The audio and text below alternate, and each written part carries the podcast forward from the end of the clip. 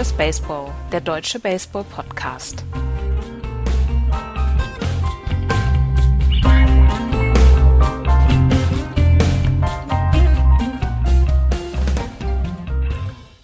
We have a series.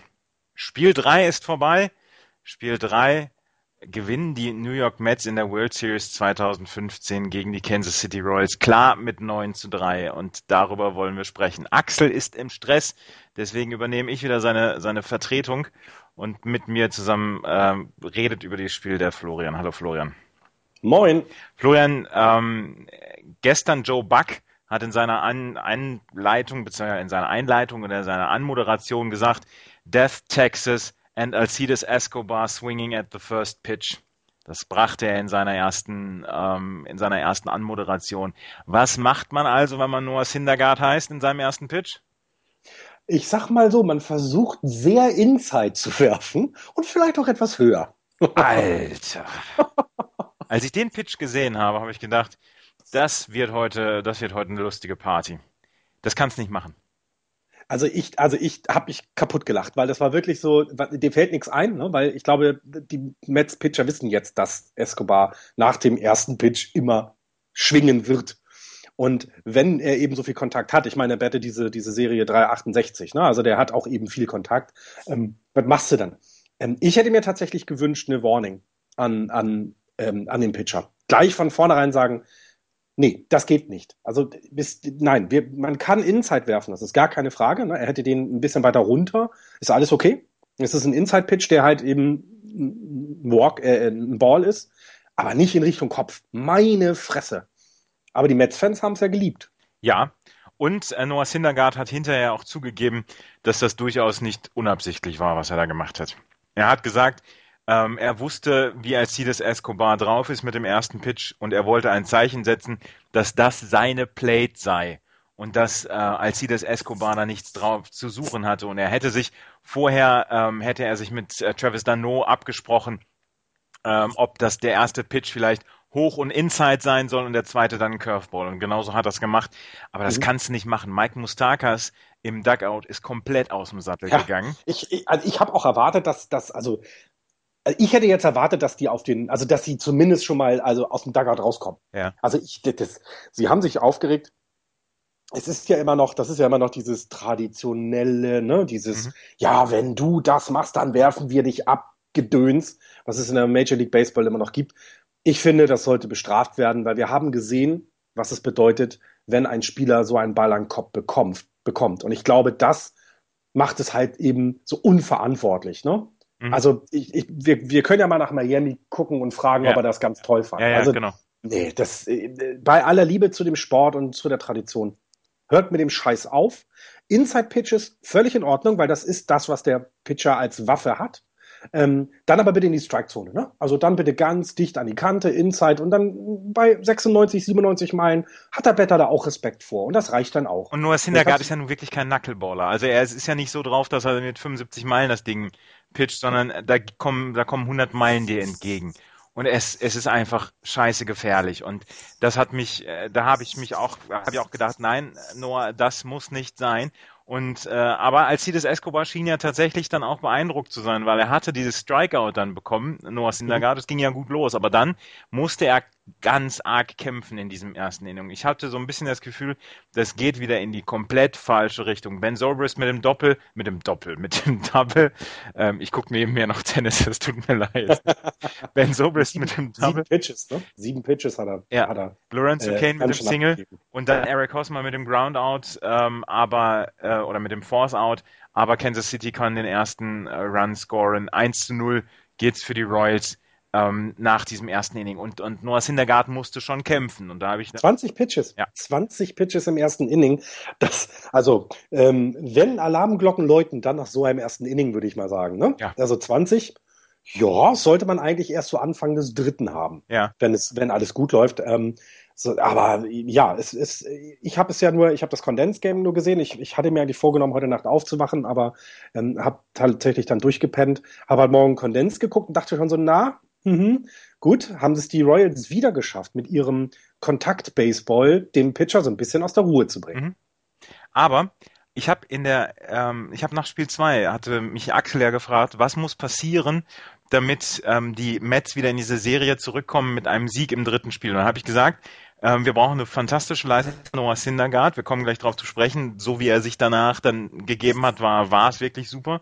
Und wir brauchen jemanden, der offensiv einfach mal wieder den Anzünder spielt. Und das hatten wir im ersten Inning Curtis Granderson mit dem Single und dann David Wright mit diesem No-Doubt Home Run.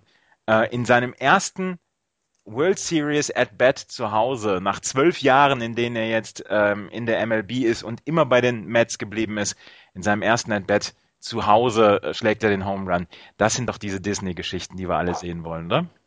Ja, und gerade er, so lange verletzt. Ich habe ihn ja gesehen noch, als er gesund war, als ich dann zum Home Opener der, der Mets da war und ähm, hatte ja damals schon so das Gefühl, Mensch, das ist der, das ist der Player, den du brauchst, um gut zu sein. Jetzt nicht nur aufgrund seiner Leistung, sondern sehr auch so ein bisschen das Team zusammenhält.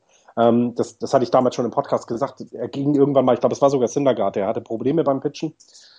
Oder DeGrom hatte irgendwie ein langes At-Bat und er ging einfach hin, einfach mal hin zu seinem Pitcher, den Ball eben nicht geworfen, sondern rübergelupft und hat ihm irgendwas gesagt und danach hat er den, äh, den anderen ähm, mit dem Strikeout dann von der Platte geschickt. Also das ist so ein bisschen der, der, der ist so ein bisschen, ja, ja, weiß nicht, so die Identifikationsfigur, finde ich eben mehr als ein Murphy, mehr als ein Cespedes, mehr als ein Grandison oder auch Duda und wie sie alle heißen. Und ähm, das freut mich einfach wahnsinnig für ihn. Ich finde, das ist ein ganz toller Third Baseman. Ich mag ihm unheimlich gern auch in Defensive zugucken und ja, ähm, Disney würde sowas ablehnen, so ein Drehbuch, ne? Kennst ja. Ja. Hatten wir ja schon häufiger im Baseball. Aber am Ende zwei Hits für ihn, vier RBI, zweimal Strikeout natürlich, aber insgesamt, er war der offensive Anzünder letzte Nacht und ähm, das haben die Mets einfach mal gebraucht.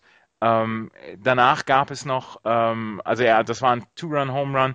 Danach Daniel Murphy mit dem Pop-Out, mit Johannes Cespedes mit dem Strikeout und Lucas Duda mit dem Groundout. Und dann ging es im zweiten Inning weiter. Noah Syndergaard musste weiter kämpfen um jedes At-Bat. Und ähm, Salvador Perez mit dem, mit dem Single, Alex Gordon mit dem Single. Dann stehen gleich erstmal zwei auf der First Base. Ähm, dann kommt wieder ein Single äh, von, von Alex Rios. Äh, und dann steht es 2-2. Und dann Giordano Ventura mit dem Sacrifice bunked out. Und dann ähm, kommt der Wild Pitch, beziehungsweise der, der Passed Ball von Travis Darno. Die ähm, Kansas City Royals holen sich die Führung zurück mit dem 3 zu 2 und dann erst ähm, nach dem Stolen Base von, von Alcides Escobar Ben Zobrist mit dem Flyout. Also auch da hatte Noah Syndergaard unglaublich viel zu kämpfen. Ähm, auch wieder, ne? 20, fast 20 Pitches in dem Inning. Dings, ähm, der, der Manager hatte schon das Bullpen auf dem Mount. Ähm, musst, musst du in dem Fall auch. Ähm, 40 Pitches, zwei Innings, da musst du was tun, definitiv. Ähm, also völlig richtig gehandelt und man hat es eben gesehen, dieses ähm, sie, sie haben eben nicht den Ball wieder rausgehauen aus dem äh, Stadion. Sie haben, haben jetzt keine, keine äh, Doubles oder Triples geschlagen. Drei Singles hintereinander ist ein Run. Dann gibt es diesen Pass-Ball, okay, das passiert, aber das kriegst du halt auch nur hin, wenn die Leute auf Base sind. Und das haben sie mit drei Singles hintereinander auch geschafft. Mhm. Und pünktlich zum Mittagessen begrüßen wir jetzt auch Flo, äh, Axel hier in diese Sendung. Hallo Axel. Guten Tag. Es tut mir sehr leid. Ich äh, bin ein bisschen im Stress. Ja, kein Problem. Wenn Arbeitskollegen eine Viertelstunde zu spät kommen, sagen wir dann gerne Mahlzeit. Oh, Mal dir deine Zeit selbst. Ja, ja wir sind gerade im zweiten Inning angekommen. Ähm, deine Meinung. Da war ich noch wach. Da warst du noch wach, ne? Ich auch. ich bin tatsächlich im dritten Inning bin ich eingeschlafen und dann bin ich zum siebten Inning wieder aufgewacht. Äh, das ist fast identisch mit mir. da spielte sich die ganze Show ab. Wenn wir jetzt Frauen wären, wäre das spooky. Ja. Axel, was sagst du denn zum ersten Pitch von Noah Syndergaard? Florian Super. ich haben darüber gesprochen. Super. Hat mal gesagt, nicht, nicht hier. Leute. Not nicht in, ni, nicht in, in City Field.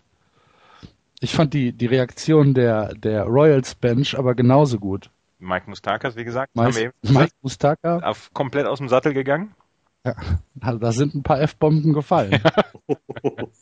ja. Hatte aber, Sendaka hatte, da, hatte zwischenzeitlich auch ein paar F-Bomben, ne? Also auch schon nach dem ersten Inning, als dieser Run dann abgegeben wurde und er vom, äh, vom Mount ging, war, glaube ich, auch schon nach dem ersten Inning die erste F-Bombe bei ihm zu sehen. Ja, ähm, wenn ihr jetzt im zweiten Inning seid, ich äh, hatte nach dem zweiten Inning ein bisschen Angst um Noah Syndergaard. Ja, wir alle, glaube ich.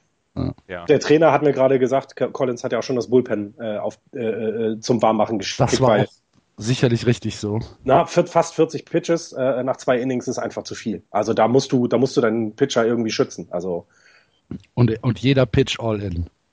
Ja. ja. Jeder, jeder ja. Pitch all in. Das war ähm, ein bisschen überkompensiert, glaube ich. ja, ähm, ja, er hatte, also so richtig viel Kräfte hat er da nicht geschont in den ersten Innings. Ähm, nee. Syndergaard. Giordano Ventura sah zu dem Zeitpunkt tatsächlich noch gut aus. Ähm, Travis Dano mit dem Flyout, Michael Conforto mit dem Groundout, Wilmer Flores mit dem Lineout. Ähm, das passte noch so alles. Im dritten Inning konnten die Royals dann kein, äh, kein Run dazu scoren und dann ging es südwärts mit Giordano Ventura. Ähm, die Mets können ausgleichen nach einem Single von Noah Syndergaard und ähm, beziehungsweise können sogar die Führung übernehmen und dem Home Run von Curtis Granderson. 4 zu 3 steht's für die ähm, für die New York Mets nach dem dritten Inning. Erstens mal ein Single an, an Noah Syndergaard ähm, abzugeben, das ist für mich, da müssen schon alle Alarmglocken läuten, oder? Ich meine, er ist relativ. Bei einem, bei einem 0 und 2, äh, bei einem 0 und 2 Count, ja. ne? Ja, aber die, naja, ja, okay, für euch müssten die Alarmglocken läuten. Ich glaube, wenn man in der National League guckt, die Pitcher sind ja alle nicht so wie Bartolo Colon oder so, sondern die können das auch ein bisschen. Ähm, ich weiß jetzt die Statistiken von Syndergaard Betting tatsächlich nicht aus dem Kopf, aber ähm, ich, ich, glaube, es ist noch kein richtiges Alarmzeichen, aber man hätte aufmerksamer hingucken können, ja. Wie gesagt, er ist ja relativ früh vom Mount runtergeholt worden, Giordano Ventura. Also von daher, es ist ja, es ist ja relativ viel, früh was gemacht worden äh, von Ned Jost, aber ähm, Single an, an, an den Pitcher, an den gegnerischen Pitcher abgeben, ist schon immer, finde ich, ist ein überflüssiges At-Bat, beziehungsweise ist ein überflüssiger Mountain Base oder? Ja. Axel wird mir ja. zustimmen, Florian. Ja, ja, natürlich, ja klar. Nein, du hast ja recht. Also jetzt ist ich, wie gesagt, das ist äh, für jemanden, der halt das nicht gewohnt ist über die, über die Laufe der Saison, ist das halt auch schwierig. Ja, gebe ich vollkommen recht. Und ähm, das sind, das sind die At-Bats, die du un, unheimlich ungern abgibst. Ähm, ähm, aber ich meine, wir wissen das bei DeGrom zum Beispiel, den äh, habe ich selber betten sehen, ähm, dass der das auch einfach kann. Also es ist eben nicht so, dass die ähm, völlig unbedarft da ähm, an der Platte stehen, wie, wie eben gesagt Bartolo Colon, ähm, sondern es ist, sie, sie können es halt dann doch erwängen. Sie müssen es ja auch können, weil sie ja in der Liga spielen, wo es gemacht werden muss. Und deswegen, ich meine, der hat ein Betting Average in der Saison von 209.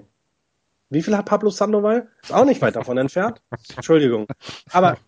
Dies, dies, dies fiese Nachtreten. Ja. Okay, nein, aber es ist halt, er, er, kann es eben auch. Und deswegen ist es ja überraschend, es ist unnötig, richtig, aber nicht ungewöhnlich.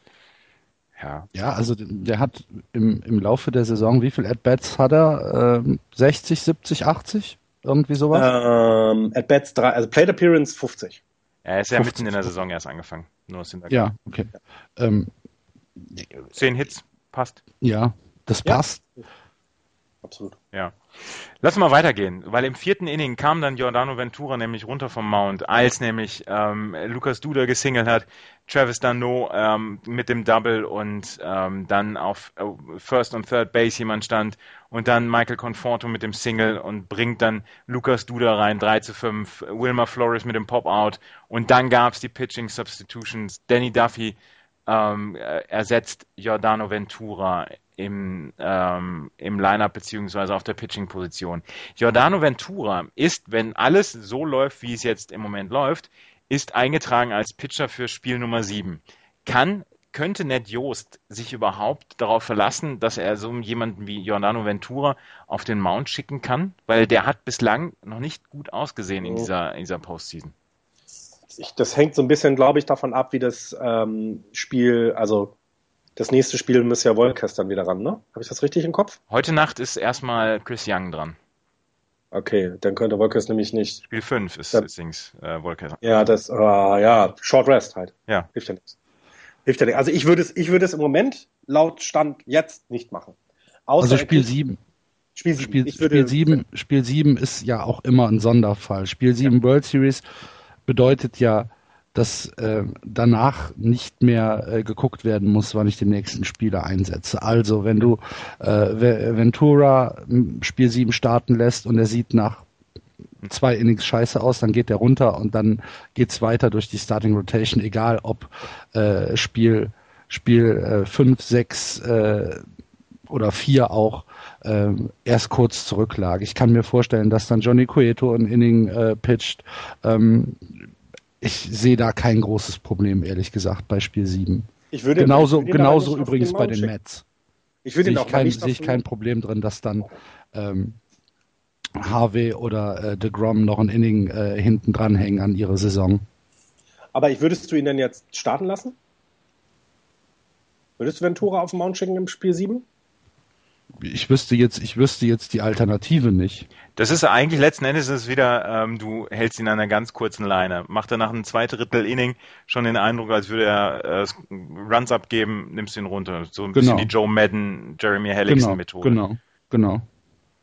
Ja, okay. und, und trotzdem, ja, aber du musst halt im, äh, im Spiel 7, gut, da kannst du wirklich von allen, äh, da kannst du all sagen, hier all hands on deck, ähm, wir, wir gehen jetzt hier all in, das, das, das, äh, wir, wir holen uns alle Pitcher rauf, wenn es sein muss, das kriegst du schon hin, aber trotzdem ähm, musst du schon sagen, Noah Syndergaard sieht ein bisschen besser aus als ähm, Giordano Ventura. Giordano Ventura in der Postseason mit einem 6,43er ERA, das ist einfach nicht gut für eine Postseason. Aber Noah Syndergaard, Spiel 7, äh, wäre, wäre auswärts. Ja.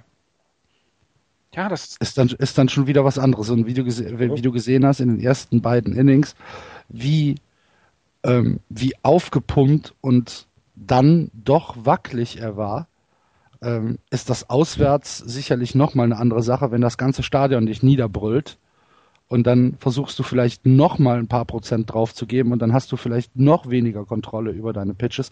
War ja auch ein Wild Pitch dabei. Ähm, oder zwei sogar. Ähm, also da sehe ich jetzt ehrlich gesagt nicht das große Problem und es ist halt auch noch weit hin. Ne? Ja, ja, ja. Da sagst du ein wahres Wort, es ist noch weit hin, es steht Spiel 4 heute Nacht an. Aber letzten Endes, ähm, wir können ja mal ein bisschen weitergehen. Noah Syndergaard hat dann am Ende sechs Innings geschafft, sieben Hits, drei Runs, drei Earned Runs, zwei Walks, sechs Strikeouts, ähm, 104 Pitches. Das war am Ende, hat er sich durchgebissen durch dieses Spiel, nachdem der erste Pitch ähm, tatsächlich ein Zeichen gesetzt hat und er aber in den ersten zwei Innings so ein bisschen rumgeschubst worden ist, finde ich, sind sechs Innings am Ende eine fantastische Leistung für so einen jungen Pitcher. Absolut. Gehe ich mit. Gehst du mit? Ist Florian noch ich da? Auch. Ach so. ja, ich auch, absolut. Ist, äh, also es ist auch das, was sie brauchten. Das hat mir vorher gesagt. Gutes Pitching von Syndergaard haben sie bekommen. Offensive war da alles das, was, was, was, was wir gesagt haben, was es braucht, kam auch. Und dann und, ist es gut. Also ja. Und ein Riesenunterschied zu den ersten beiden Spielen, es waren halt ähm, eine Menge Swinging Strikes dabei. Ja, genau. Also ähm, ja. die Royals haben dann, ich meine, sie haben ja drauf geknüppelt am Anfang, auf alles. Und ähm, haben auch eine Menge getroffen. Aber ähm, sie haben dann Syndergaard wahrscheinlich als denjenigen ausgemacht, wo sie ähm, von Beginn an heftig Druck ausüben können und da waren eine Menge, Menge Strikes dabei. Also äh, wenn ich das richtig, wenn ich das richtig lese, waren es 16. Mhm. Und das sind dann, ist dann doppelt so viel wie in Spiel 1 und 2 zusammen. Ja. Mhm. Ja, ich meine, das kam ja auch mit 100 Meilen zwischendurch, kam ja auch der, ja. der Ball Richtung Platte. Ne? ja, ich glaube, das ist dann der, auch noch der Unterschied. Und er hat sich auf seinen Fastball verlassen, weiterhin. Ne? Und äh, wenn wir jetzt ins fünfte Inning kommen, ne? zweimal Swinging Strikeouts hintereinander. Also das ist auch das, was du dann brauchst als Pitcher, um weiterzumachen ne? mit dem. Ein Pitcher, den wir auf jeden Fall wohl nicht mehr in dieser World Series sehen werden, ist Franklin Morales. Ein Drittel Inning, zwei Hits, vier Runs abgegeben, jetzt ein ERA von 108. Frank, das sind Joba Chamberlain-Nummern. Aber er sieht nicht so gut aus wie Joba Chamberlain. Nee. Das muss man auch er ist aber ein ehemaliger Red Sox-Pitcher. Was ja nicht für ihn spricht. Was nicht für ihn spricht, nein. Ihr hattet auch mal gute Pitcher, jetzt macht euch nicht so schlecht. Ja. Aber Franklin Morales gehörte nie zu den wirklich richtig guten. Ja, also auch da, ne? Du brauchst Reliever, wenn dein Starting Pitcher das nicht aushält und dann kannst du sowas tatsächlich nicht gebrauchen. Das klingt hart, aber dann wird er halt eben nicht mehr eingesetzt, genau. Ja. Das musst du halt machen. Vier Runs können die Mets im äh, sechsten Inning nochmal scoren, 9 zu 3 steht es. Dann bin ich im siebten Inning aufgewacht, habe gedacht, jetzt kann ich ja ins Bett gehen. Ähm, Addison Reed, äh, Tyler Clippert und äh, Juris Familia haben das Ding nach Hause gebracht, ohne wirklich groß ähm, Aufhebens zu machen und äh, haben keine Hits mehr abgegeben. Insgesamt waren die sieben Hits, die Syndergaard abgegeben haben, alles, was die Kansas City Royals bekamen. Für die ähm, Mets war es das offensive Spiel, was wir, was sie sich, glaube ich, selber erhofft haben und was sie auch gebraucht haben, nachdem ja. sie im, im Spiel 2 von John, Johnny Cueto ja quasi komplett kalt gestellt worden sind ähm, mit zwei Hits und sie haben jetzt beides bekommen. Sie haben eine gute Leistung von Syndergaard bekommen, sie haben eine gute Offensivleistung bekommen. City Field hat gekocht. Ähm, ja. Was erwartet oder was kann man mehr von so einem Spiel erwarten auf Seiten der Mets? Kann man eigentlich nicht mehr, oder? Nein. Nee, es war, es war ähm, absolut notwendig. Wir hatten das ja beim letzten Podcast schon gesagt, dass die Mets ähm, ja in Gier kommen, dass sie halt wirklich jetzt mal ihre Bets auch äh, heiß laufen lassen und äh, war genau die richtige Reaktion. Hätte auch nicht anders laufen dürfen.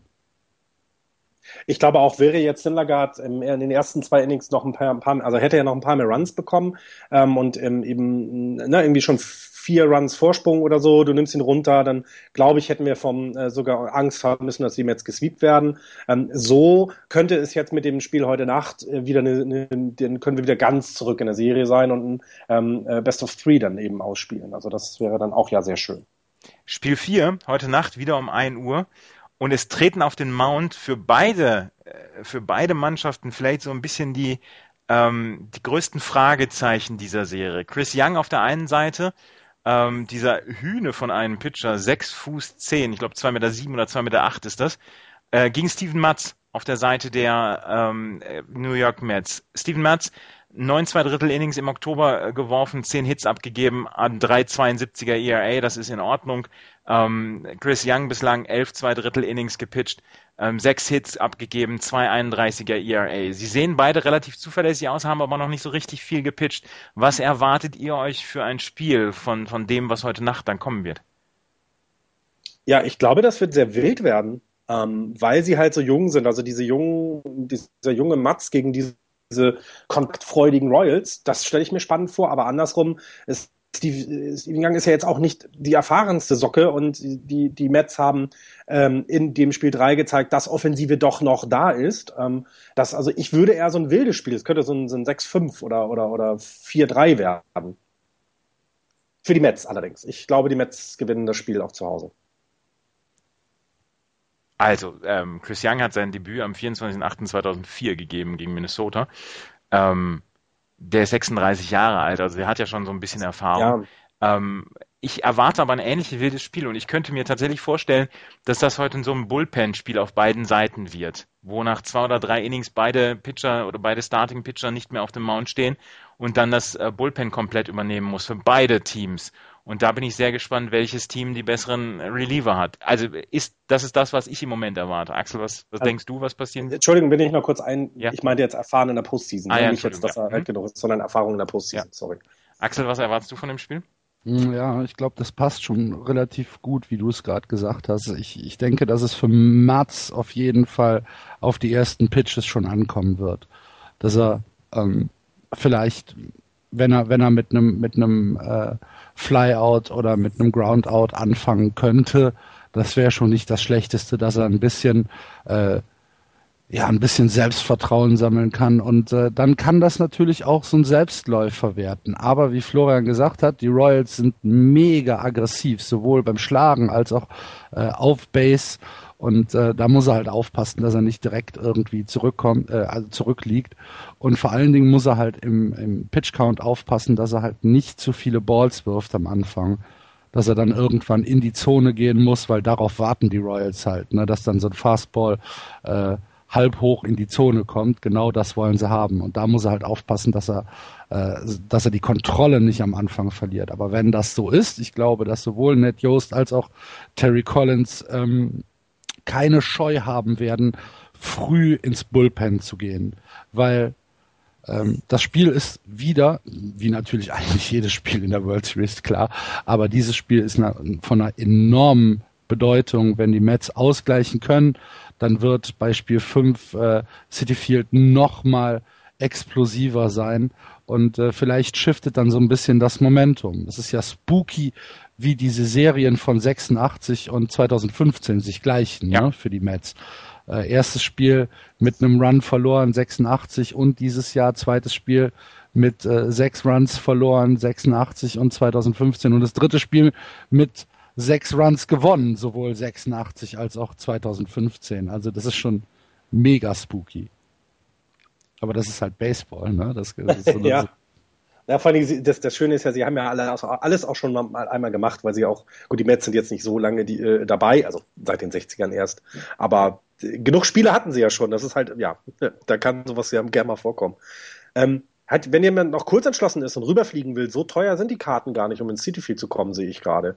Also ich bin gerade bei SeatGeek.com, 754 Dollar ist das niedrigste Ticket. Okay, du sitzt halt ganz weit oben, aber sitzt das ist doch machbar. Sitzt halt beim Hausmeister in der Kabine. nee, nee. Und guckst auf den Laptop. Ja. Also meine Sektion, wo ich äh, dieses Jahr äh, mir die Mets angucken durfte, ist so um die 1500 Dollar ein Ticket. Oh, das geht das ja. Habe ich nicht bezahlt habe ich nicht bezahlt letztes, äh, jetzt im, im, im, im April. Ähm, ich würde es auch jetzt nicht zahlen, weil das dann doch ja, also. Aber man kriegt noch Tickets, also so ist es nicht. Wie geht denn das Spiel Habt aus? Ihr ja, äh, 4-3 Mets. Reguläre, also reguläre Innings. Axel? Hm. Ähm. Walk-Off wäre doch geil. Walk-Off. Ja. 11, 11, 10. 11, 10? da, da 11, 10, 11, 10 Mets. Äh, ja. Ja, da bettelst du aber um eine ganz wilde Nummer, oder? Walk, walk off. Ähm, ich, muss, ich muss ja irgendwie noch äh, Duda als, als MVP rechtfertigen, wie ich das letzte Woche bei, bei Sportradio 360 gesagt habe. Also 11-10 Mets mit einem Walk-off Blooper von Lukas Dudi. Duda. Oder er, er hat äh, elf Runs batted in. Ja, von mir aus. ich glaube nicht das, mit jedem Blooper, sondern insgesamt. Ich glaube, dass es ein wildes Spiel wird, dass es am Ende ein oder zwei Runs am Ende sind.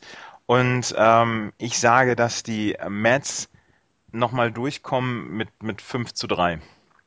Ja. Und dass wir dann am Ende ein richtig, richtig gutes Spiel gesehen haben. Sind wir alle drei wieder auf Mets Bandwagon. Ja. Und beim letzten Mal hat es nicht wehgetan. Das stimmt. Ja? Und allein für die Serie. Ja. Ne? Wir, wir wollen ja wirklich Spiel 7 sehen. Und ihr dürft nicht vergessen, danach ist erstmal ganz lange kein Baseball. Da gibt es ja. noch diesen komischen Sport mit dem Ei, wo Axel und Andreas immer keine Ahnung von haben, weil sonst würden sie im Fantasy Football irgendwas reißen. Ähm, aber, aber sonst ich ist ja nichts. 6 und 1, du Eimer. Oh, oh, oh, Entschuldigung. Ich dachte, das wäre wie jedes Jahr. Nee, nee. Ich ah, komme oh. jedes Jahr in die Playoffs, du Eimer.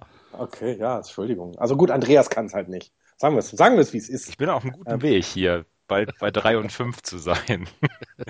Verdammt. Nein, aber es ist halt schade, weil Baseball ist dann vorbei. Ne? Und ja. das ist halt dann so ein bisschen für lange, lange Zeit. Also wir sehen uns dann nächstes Jahr im März erst wieder äh, in, in, in den äh, im, im Springtraining und deswegen hoffe ich einfach auf ein Spiel 7 tatsächlich, um noch viel Baseball zu haben dieses ja, Jahr. Ja.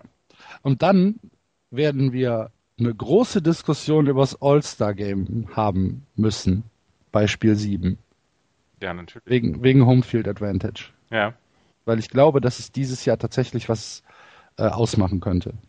Ja, das kannst du gut haben. Wobei, wenn, wenn man mich fragen würde, welches Stadion ich schöner finde, City Field oder Kaufmann Stadium, würde mich immer für Kaufmann Stadium entscheiden. Ich finde das Ding einfach überragend es ist halt, wie, wie hat äh, Joe Buck äh, gesagt in Spiel 1, it's uh, a lot of real estate to cover, ne? Mhm. ja, aber ich finde, also dafür war ich leider noch nicht da. Also ich möchte unbedingt mal ins Kaufman Stadium, weil ich jetzt auch das City Field schon besucht habe, würde ich es tatsächlich vorziehen. Ähm, die Stimmung dort ähm, war, war, das hat ein, ein so viel mehr Spaß gemacht als ich war einen Tag vorher oder zwei Tage vorher, als ich in New York war, im Yankee Stadium. Das war halt zwar, also es war kalt und nicht schön, aber auch die Leute waren irgendwie komisch. Und im City Field habe ich mich gleich aufgenommen gefühlt. Ich habe neben äh, Leuten gesessen, Eltern griechische Einwanderer, sie selber aber nie in Griechenland gewesen. Die haben, ich glaube, das ganze Spiel rüber über Baseball, über Fußball, über Fans, über so alles Mögliche gesprochen und tolles Spiel gesehen. Und weiß nicht, das war kam mir wärmer vor. Deswegen würde ich im Moment immer das Metz, äh, das City Field vorziehen. Aber die Hörer können mich ja mal ins Kaufmann Stadium einladen. Also, ne, wir haben ja bestimmt Klar. Hörer in, Can Schön, in, in Kansas City. einladen dürfen. Naja, wenn, wenn wer mich einlädt zum Home Opener, wird nächstes Jahr in der World Series stehen. Das ist ja wohl klar. Mhm.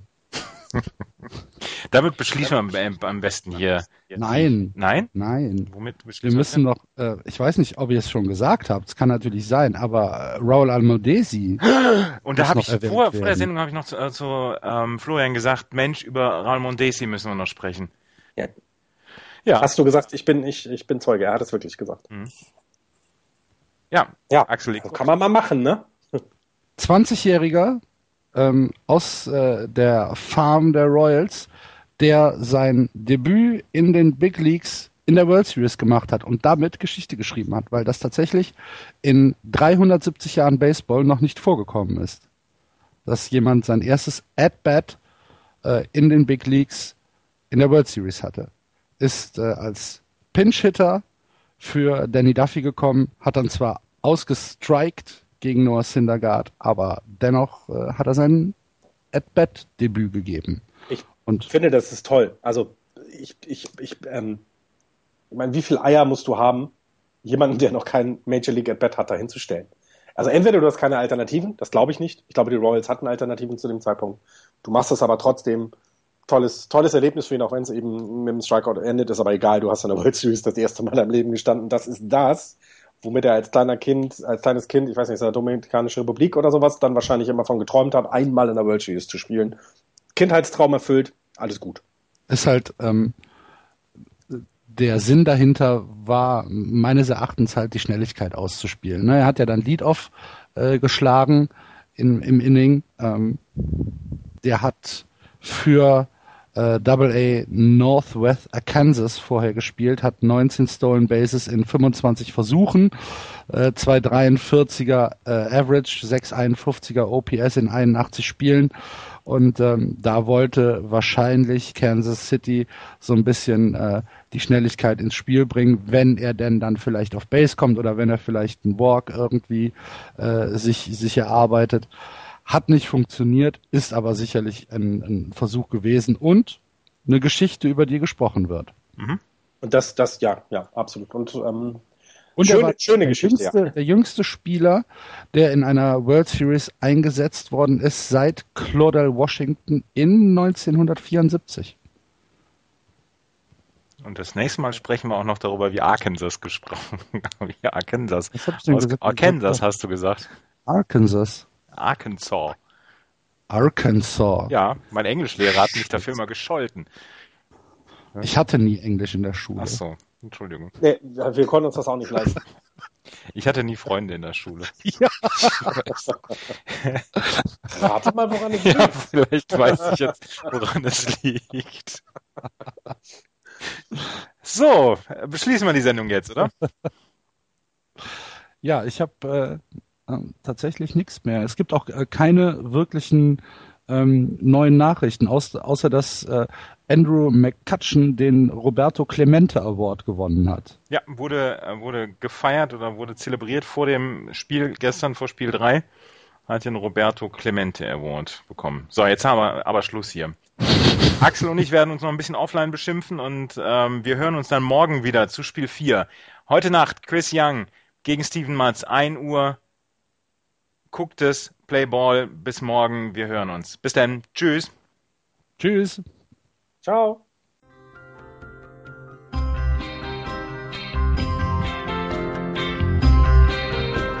Das war Just Baseball. Ihr findet uns auf justbaseball.de, bei Facebook, bei Twitter und natürlich bei iTunes.